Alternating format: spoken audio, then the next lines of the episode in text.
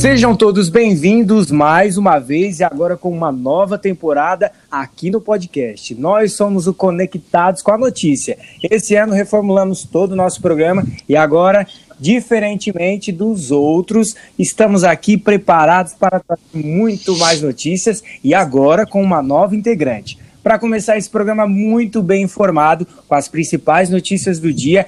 Trago aqui para vocês o nosso apresentador do programa também, Lucas Marques. Se apresente. Bom dia, boa tarde, boa noite ao ouvinte aqui do Conectado. Eu sou o Lucas Marques, estudante de jornalismo, e hoje a gente está aqui para falar dos acontecimentos dessa semana. Muita coisa aconteceu: é, anulação da condenação do Lula, mudança no, na PEC emergencial para o auxílio, muita coisa aconteceu.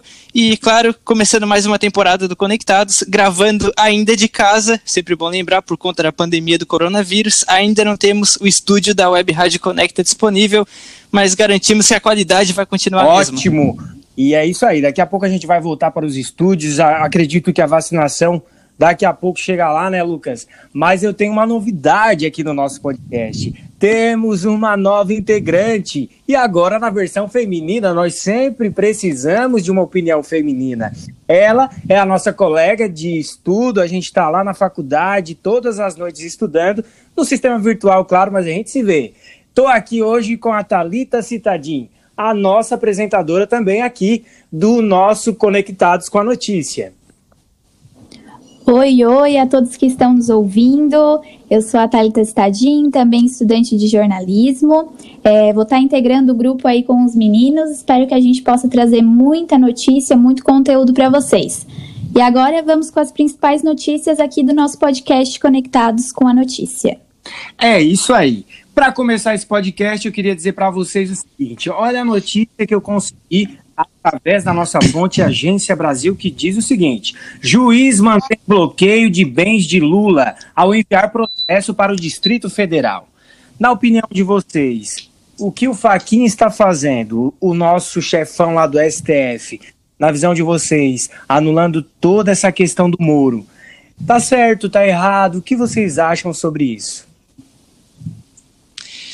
Bom, vou começar então. É, eu não tenho toda essa bagagem aí do direito para julgar se pela Constituição tá certo ou tá errado, mas assim, a gente pode ler nas entrelinhas o que que o Faquin pensa com isso, ele pensa para a estabilidade do país, porque, seguinte, se o Faquin não anulasse esse caso, é, ele iria para um outro julgamento no STF que envolveria a, é, a, parcialidade do juiz Sérgio Moro de julgar esse caso. E dependendo do resultado, desse julgamento no STF, ele poderia anular não só a condenação do Lula, mas sim boa parte da Lava Jato, que foi julgada ali em Curitiba. Então, é, no exterior, parece que realmente o Faquin teve essa decisão é, visando favorecer o Lula, mas se a gente olhar mais a fundo, eu tem mais coisa aí, eu acho que no fundo mesmo foi para proteger a Lava Jato e acabar não soltando muita gente. Ok, então vou ler a matéria que diz assim, ó, o juiz Antônio Bonar, da 13ª Vara Federal de Curitiba, decidiu manter o bloqueio de bens do ex-presidente Luiz Inácio Lula da Silva. A decisão conta no despacho no qual ele determinou o envio ao Distrito Federal de dezenas processos relacionados à ação penal sobre o suposto crime cometido na compra de um terreno para o Instituto Lula. Será que realmente ele fazia essas aquisições e colocava no nome do Instituto, mas para ele se beneficiar dos frutos que ele gostaria de ter? Eu não sei, eu não posso aqui é, querer é, ter um lado, né, até pela questão jornalística que a gente aprende lá em sala de aula, né? A gente tem que ser imparcial, mas aí entra a questão também de a gente querer saber o que o Lula fez, né, com tanto dinheiro que, que foi mostrado em jornais, a corrupção toda feita, né? Talvez ele foi uma pessoa que deu domínio para outras pessoas, né? É, fazerem né, essa questão da corrupção, né? Porque hoje em dia a gente sabe que tem pessoas boas e pessoas ruins dentro da política. A gente não pode julgar de um modo geral, né, Lucas? Pois é, eu acredito que não somos juízes, não estamos aqui para julgar, a gente está aqui para passar a informação e também para opinar, né? É, vale ressaltar que o Lula não foi inocentado. A anulação do, do Faquin, nesse caso, é, ele julgou o mérito do Sérgio Moro ou da juíza Gabriela Hardt, que assumiu depois que o Moro virou ministro.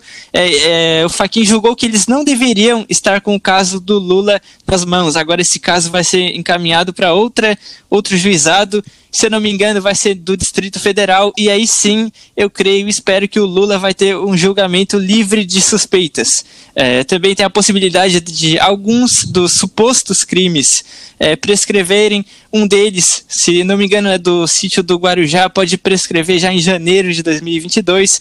Então a gente espera agilidade nesse julgamento para que possamos saber se ele é de fato inocente, se ele tem culpa em cima disso, mas antes disso a gente não vai estar aqui para julgar. É isso aí. Então vamos para as próximas notícias. Lucas, é contigo. Câmara aprova novo marco do gás e põe fim a monopólio da Petrobras no setor. Guedes estima que mudança vai impulsionar 40 bilhões em investimento texto vai à sanção presidencial. E aí, qual a opinião de vocês em relação a esse caso e, de maneira geral, é, essa tendência de abertura de mercado do governo, é, atrair mais investimentos do exterior, principalmente agora nesse momento da pandemia que a nossa economia sofreu um grande baque. O que, que vocês pensam nesse tópico? Bom, eu acho que vale lembrar que essa proposta ela foi enviada ao Congresso pelo governo ainda em 2019. É, depois de tramitar na Câmara, ela foi alterada ainda no Senado. E aí, então, nessa, nessa madrugada, os deputados é, resgataram o primeiro texto. E então saiu tudo isso que a gente está vendo, né? Bom, eu acredito que esse novo marco é, para, para o gás é, é uma das apostas do governo para estimular esses investimentos, como eles mesmos dizem, né?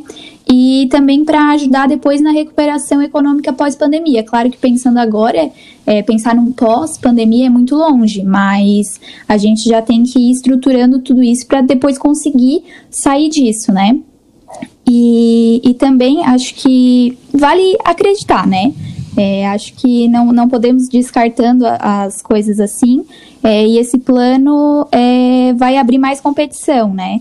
Vai tirar o monopólio da, da Petrobras, então acredito que com mais competição, os preços também tendem a cair, né? É, o próprio governo espera uma redução de cerca de 40% nos preços do combustível. Então, pensando para o lado geral, seria uma coisa muito boa, né? Visto o momento que a gente está passando.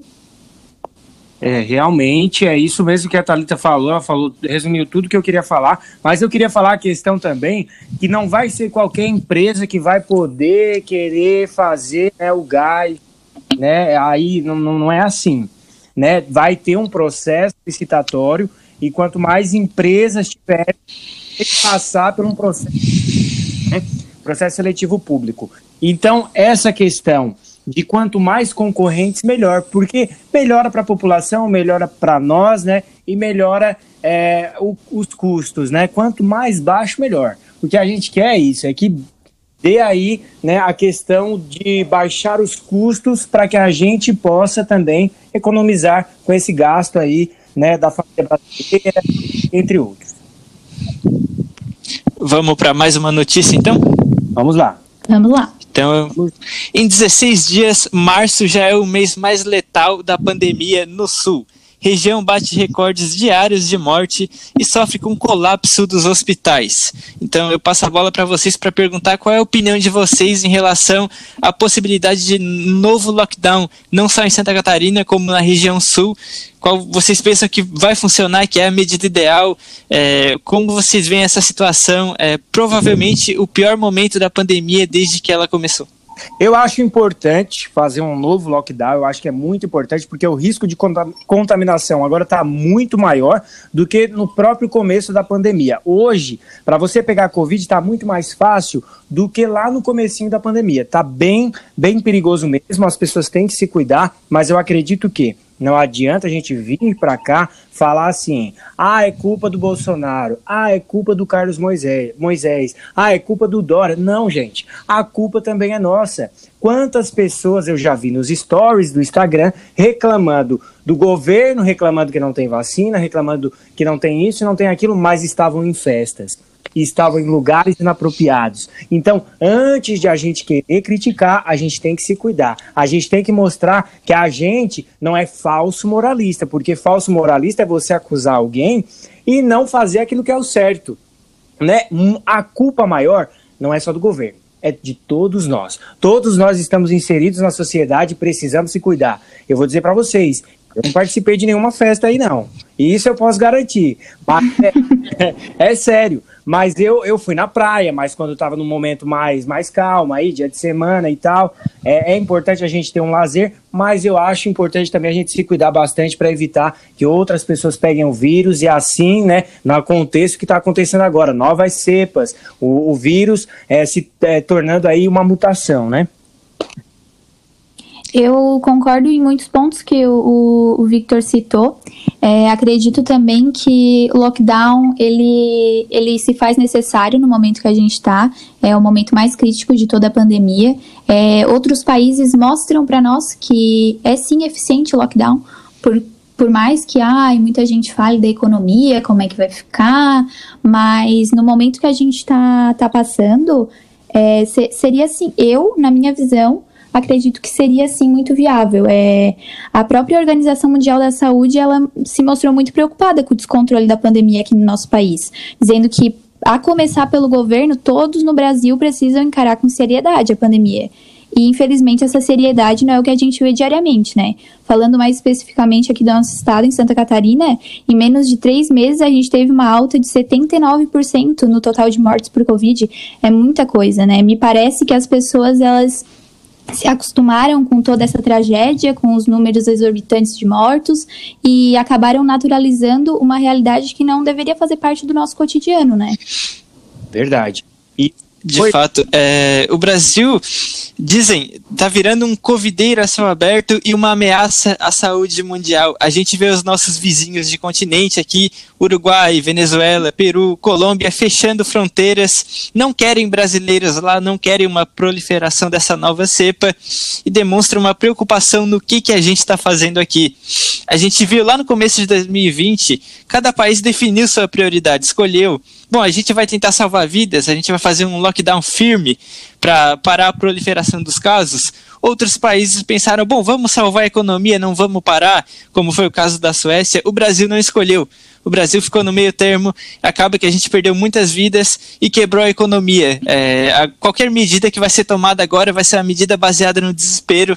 Baseado nisso, eu acho que seremos obrigados a adotar um lockdown. Sim, ô Lucas, é, é, tu está extremamente certo. Eu acho que o governo também poderia ser mais severo nessa questão. às vezes as pessoas pensam assim, ah, Vitor, mas tu defende muito a questão do Bolsonaro. Não, gente, eu não sou, eu não posso ter lado, eu não sou nem de esquerda nem de direita. Mas o que eu vejo, assim, que tá certo e tá errado, eu falo, sabe? E isso é importante a gente falar, fazer e falar, né? Mas uma questão muito importante que a gente pode colocar aqui é a questão que é, as pessoas têm que se cuidar, não é, Lucas? Não é, Thalita? As pessoas têm que se prevenir, as pessoas não podem estar fazendo festa, é, estando com festinhas casuais. Ah, vou chamar tal pessoa aqui na minha casa, pá, não vai dar nada. Porque hoje em dia o que, que acontece? Temos muitos idosos e até a, as pessoas mais novas estão pegando, e é uma doença terrível. Porque o que, que acontece? Ela, que pegam é, a doença, elas ficam muito tempo nos leitos de UTI. E isso prejudica, porque tira a vaga de pessoas acidentadas, tira a vaga de pessoas que, que estão com outros tipos de doença e até pessoas com doenças terminais, que é o caso de pessoas com câncer. Não é verdade? Então eu acredito que se, se todo mundo se cuidar realmente como tem que ser, passa o álcool na mão, é, usa álcool, é, passa o álcool na mão, é, usa máscara, quer depois o óleo corta isso aqui, olha, pelo amor de Deus, não vai cortar esse negócio errado, não. Salva a gente aí. Todo mundo já gastou seu direito ao erro. É verdade, estourou a cota. Mas olha só, todo mundo tem que se cuidar, não é, Lucas? Evitar o máximo, tu não concorda comigo? Concordo, eu acho que tem níveis de culpa. A gente falou do governo, da responsabilidade, mas eu acho que cada um é, da nossa sociedade, a gente tem que entender que não é momento de festa, não é momento de aglomeração, é momento de cuidar. É, nossos idosos estão sendo vacinados, mas a gente vê gente nova acabando aqui perdendo suas vidas ou pegando Covid e ficando com sequelas. Vemos as novas cepas. Gente... É realmente, até a, a vacina chegar forte, chegar de vez, é momento da gente cuidar de cada um, cuidar dos nossos. Né? A gente fica com pena desse pessoal que trabalha com ele né? A gente já entrevistou, né, Lucas, ano passado, um cantor e, pessoas que trabalham com eventos também, e é, é triste para eles, porque da onde é que vão tirar um dia, o dinheiro para comprar alimentação, pagar as contas, pagar a luz, né? Tantas coisas, mas infelizmente, enquanto as pessoas não se cuidarem, elas não vão conseguir se livrar do vírus. Thalita, eu te pergunto uma coisa. Você acha que quando liberou lá os barzinhos, né, restaurantes, tantas coisas, é mercado com a família inteira. Você acha que isso propiciou para o aumento e a prolifera, proliferação do vírus? Ah, eu acredito que sim, né? A gente vê as pessoas, mesmo com, com distanciamento, que é dito que ah, no local tem todas as medidas de segurança, mas é, a gente acaba vendo que não é, não é assim que acontece, né? E com certeza, quando vou porque a gente ficou pouco tempo, na verdade, com esses locais fechados, né? É, restaurante, barzinho, enfim, como você comentou. É, eu acredito que quando a gente voltou voltamos como se nada fosse nada. Ah, você entra de máscara, mas você senta na mesa, você já tira a sua máscara e você já, já tá ali com as outras pessoas. Enfim, né? Eu acho que a gente tem que pensar que é, as atitudes que a gente está tomando não, não vão trazer prejuízo só para nós, mas para as outras pessoas também, né? Então é, é momento de botar a mão na consciência e agir, agir com responsabilidade. Senado aprova convite para novo ministro da Saúde. Marcelo Queiroga ainda não tomou posse e deve falar aos senadores para explicar prioridades em duas semanas. Aproveito para perguntar é, o que vocês acharam da indicação, deram uma olhada no currículo do novo ministro. Acham que ele tem alguma coisa a oferecer além do Pazuello, que foi nosso último ministro? E também, claro, a opinião de vocês pra, pelo fato de estarmos indo para o nosso quarto ministro da Saúde em um ano de pandemia. Eu sei que ele é uma pessoa que se comunica muito bem. Eu vi alguma, algumas entrevistas dele e eu vi que ele é uma pessoa que fala muito bem. Tanto é que ele é a favor da máscara, ele é a favor do álcool ali, as pessoas têm que se cuidar, ele é a favor do lockdown, né? Ele é uma pessoa muito inteligente. Só que, infelizmente, quem manda na saúde na, não não está sendo os ministros que estão mandando na saúde. Quem está mandando é o presidente. E isso não é bom. Porque tem que fazer o que a ditadura diz. Não estou sendo aqui nem de esquerda nem de direita, gente. Eu estou falando a questão que deixa as pessoas que foram convocadas fazer o seu papel. Independente se você é presidente, concorda ou não. Deixa a pessoa trabalhar para ver onde vai chegar. Talvez você seja é da culpa, né? Como ele está sendo. Ele está sendo culpado genocida, genocida, genocida. Eu não concordo com, com esses termos de chamar alguém de genocida, mas eu acho que se você escolheu alguém, vamos deixar a pessoa trabalhar. Deixa a pessoa tomar as próprias decisões. Até porque elas são pessoas especializadas, entendem do assunto, né? Foram, é, são pessoas que realmente estudaram para estar ali, né? Médicos. É, então é isso. Eu fiquei triste também porque o Pazuello, coitado, ele deu a entrevista e disse assim: Infelizmente eu fico triste, né, de sair, eu não queria sair, mas a gente sabe que também é um jogo político, né? Tem essa questão é, da, nova, do novo líder lá do, da Câmara dos Deputados, né? e deve ter influenciado nessa questão também. Mas vamos ver aí o que, que vai acontecer, se ele vai ser o próximo a sair também, talvez não aguente, ou talvez aguente, né? Eu sei, fiquei sabendo que ele é amigo dos filhos do presidente, né? Então, ele é uma pessoa que se comunica muito bem, eu percebi que ele é nordestino também. Então, os nordestinos são arretados, eles chegam chegando mesmo, então vamos ver o que vai dar. Bom, o que eu pude notar é que nesses primeiros dias ele já foi muito questionado, né, sobre toda a situação que a gente está passando, como é que ele vai agir, e entre as falas ele disse que a redução das mortes seria alcançada com dois pontos principais, que seriam as políticas de distanciamento social e uma melhora na capacidade assistencial hospitalar. Além disso, eu não consigo acreditar em muitas mudanças, é, visto que o próprio Pazuello afirmou que o Queiroga, né, novo ministro, é, reza pela mesma cartilha, palavra dele. E seria uma continuidade do trabalho que já vem sendo feito, né? Mas, como dizem, a esperança é a última que morre, né? Então vamos aguardar, ver como é que ele vai se sair no, no nos primeiros atos dele como ministro. É isso aí. É, eu tenho uma opinião para dar em relação ao governo do é, o presidente Jair Bolsonaro, que é o seguinte: eu acho que quando você ganha uma eleição, você tem que respeitar a todos, né? Independente se a pessoa é de esquerda, se é de direita, se é de centro, tentar manter o máximo de educação possível, porque é um cargo muito importante, não é verdade? E, e necessita isso, né? Respeitar a todos.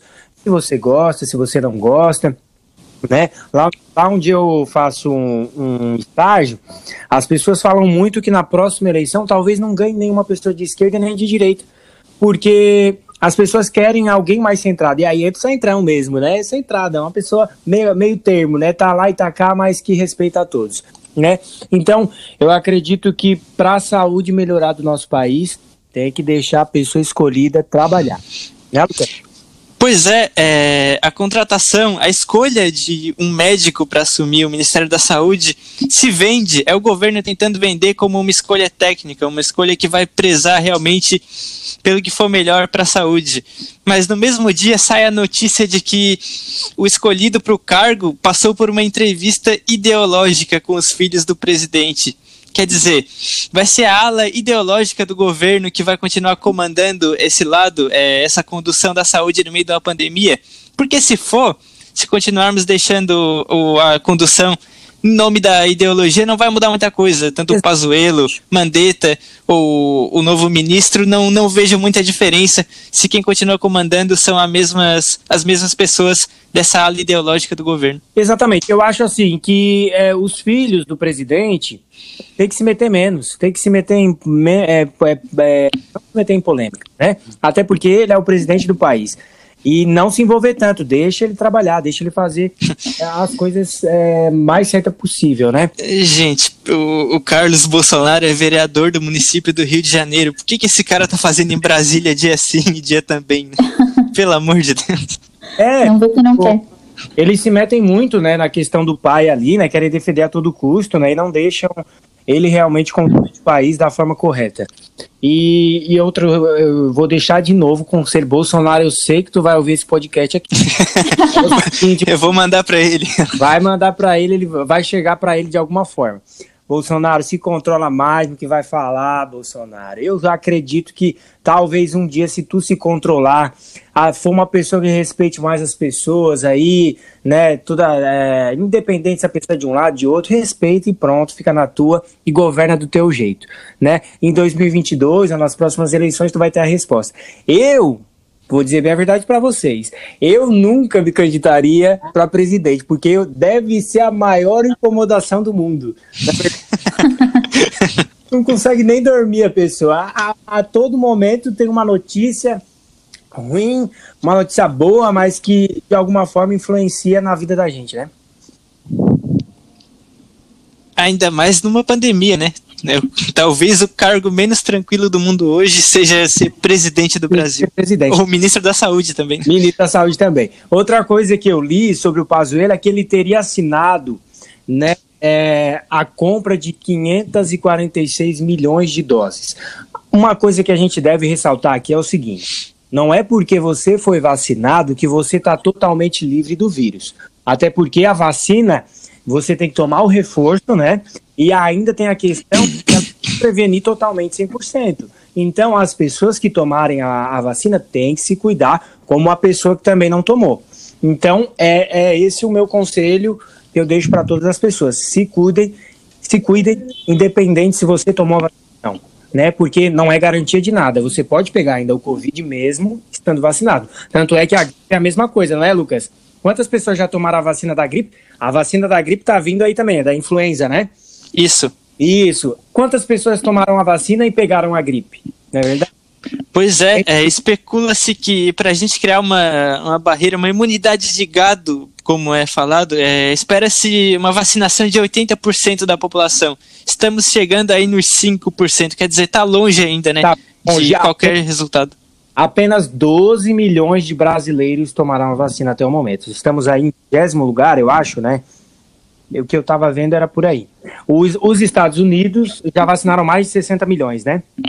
Sim, estão vacinando numa média aí de 2 milhões de pessoas todos os dias, é. enquanto o Reino Unido espera vacinar pelo menos todos os adultos até maio. O Canadá também está muito devagar, como no Brasil. A nossa realidade está tá bem longe desse, desses países citados, né? Sim. Acho que a gente tem que, que entender que vai demorar muito para todos estarem realmente vacinados. Vamos ter, é, é, triste dizer isso, mas vamos ter que ir nos contentando com as poucas pessoas que foram, forem sendo vacinadas. Né? Verdade. Né? E uma questão que a gente tem que lembrar também é que não adianta a gente se comparar com os Estados Unidos, porque os Estados Unidos é um país de primeiro mundo. Nós somos um país subdesenvolvido.